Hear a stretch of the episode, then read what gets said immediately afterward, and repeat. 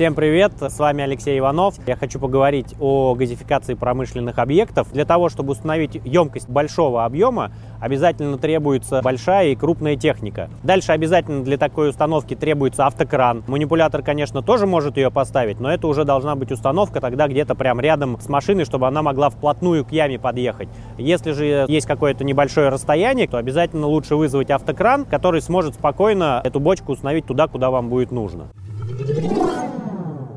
Давайте рассмотрим вопрос, кому нужна такая большая бочка. Как правило, такие большие бочки устанавливаются на объектах, где очень мощная котельная. Очень мощная это от 100 киловатт и выше. Идет большое, соответственно, потребление газа. Как правило, оно нужно либо для нескольких объектов, либо для одного, но очень большого. То есть в эту категорию в основном попадают промышленные предприятия, какие-то магазины, мойки, какие-то большие объекты жилые. Если нужно газифицировать сразу несколько жилых объектов. У нас в этом году было несколько таких вариантов. В первом случае мы устанавливали такую емкость емкость на большое частное землевладение, где у заказчика было сразу 5 жилых домов. Было 3 гостевых, одно общее и плюс еще баня. То есть этот объем газа, у него была одна общая котельная, от которой уже потом был развод теплотрасс по, соответственно, всем этим пяти объектам. Поэтому ему требовалось большое потребление газа и, соответственно, такая емкость. Также в этом году мы устанавливали такую емкость на птицеферму, где тоже была большая мощная котельная, но там основная задача была установить тепловые пушки. Эти тепловые пушки потребляли на значительную часть газа, и поэтому такая большая емкость ему была жизненно необходима.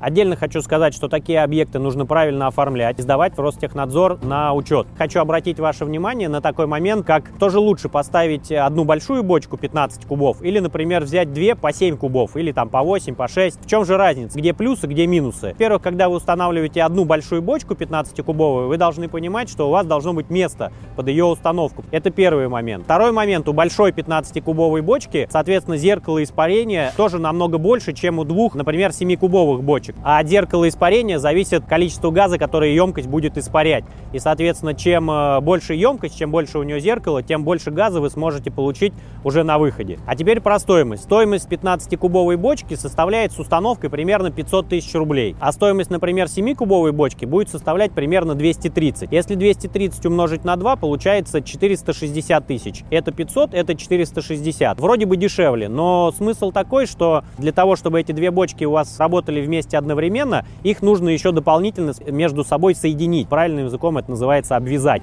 И вот эта обвязка, она тоже делается из очень дорогостоящих материалов, и, соответственно, когда вы все это дело обвяжете, то установка двух шестикубовых бочек вам в итоге окажется дороже, чем поставить одну большую 15-кубовую. Поэтому для того, чтобы вам определиться, какую же емкость лучше установить, одну большую либо две поменьше, обязательно нужно вызвать к себе инженера на участок, который уже с учетом вашего индивидуального проекта поможет вам правильно разместить эти емкости емкости и уже посоветовать, какую лучше поставить. Обязательно вызывайте, это сэкономит вам большую кучу денег. Также хочу сказать, что установка таких больших емкостей происходит точно так же, как и установка средних и маленьких газгольдеров, то есть ставится бетонное основание, изначально подготавливается котлован, потом опускается бетонное основание, опускается емкость, пристегивается к этой плите, заправляется газом и, соответственно, все это закапывается. Поэтому вся эта установка занимает один, максимум два дня, в зависимости от спецтехники. Что-то удается заказать сразу, бывает, что приезжает на следующий день. А, единственное, на что нужно обязательно обратить внимание, здесь используется магистраль немножко другого диаметра, потому что на маленьких котельных, а, соответственно, потребление газа требуется меньше, чем на больших котельных.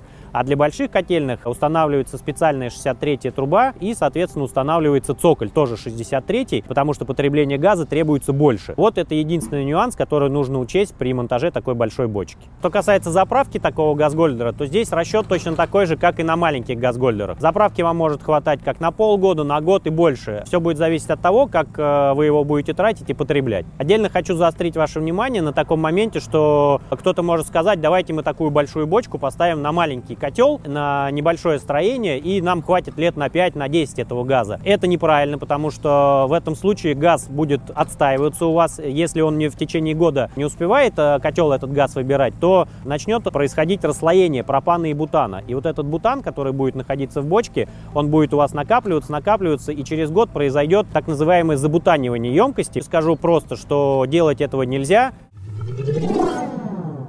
Я хочу отдельно вам рассказать, как обещал, про оформление таких объектов с такими большими емкостями. Тут два варианта. Если у вас частный объект, то тут все просто. Заключается договор с компанией, которая осуществляет монтаж, и, в принципе, все, вам для больше ничего не нужно, так как емкость установлена на вашей частной территории. Если же вы газифицируете промышленный объект, то к этому вопросу нужно подходить более детально и более скрупулезно, потому что для юридических лиц требуются очень серьезные нормы и сдача этого оборудования в Ростехнадзор требуется проект, согласование и куча-куча-куча согласовательных документов. Поэтому, если у вас возник вопрос с промышленной газификацией, то обязательно вызывайте к себе инженера, консультируйтесь, и чтобы изначально сделать все правильно, чтобы в будущем у вас не возникло проблем с оформлением. Потому что если вы нарушите нормы и правила при установке газгольдера, то в будущем вам могут запретить эксплуатировать этот газгольдер, и вы, соответственно, останетесь без газа. Ну а на сегодня у меня все. С вами был Алексей Иванов. Пока.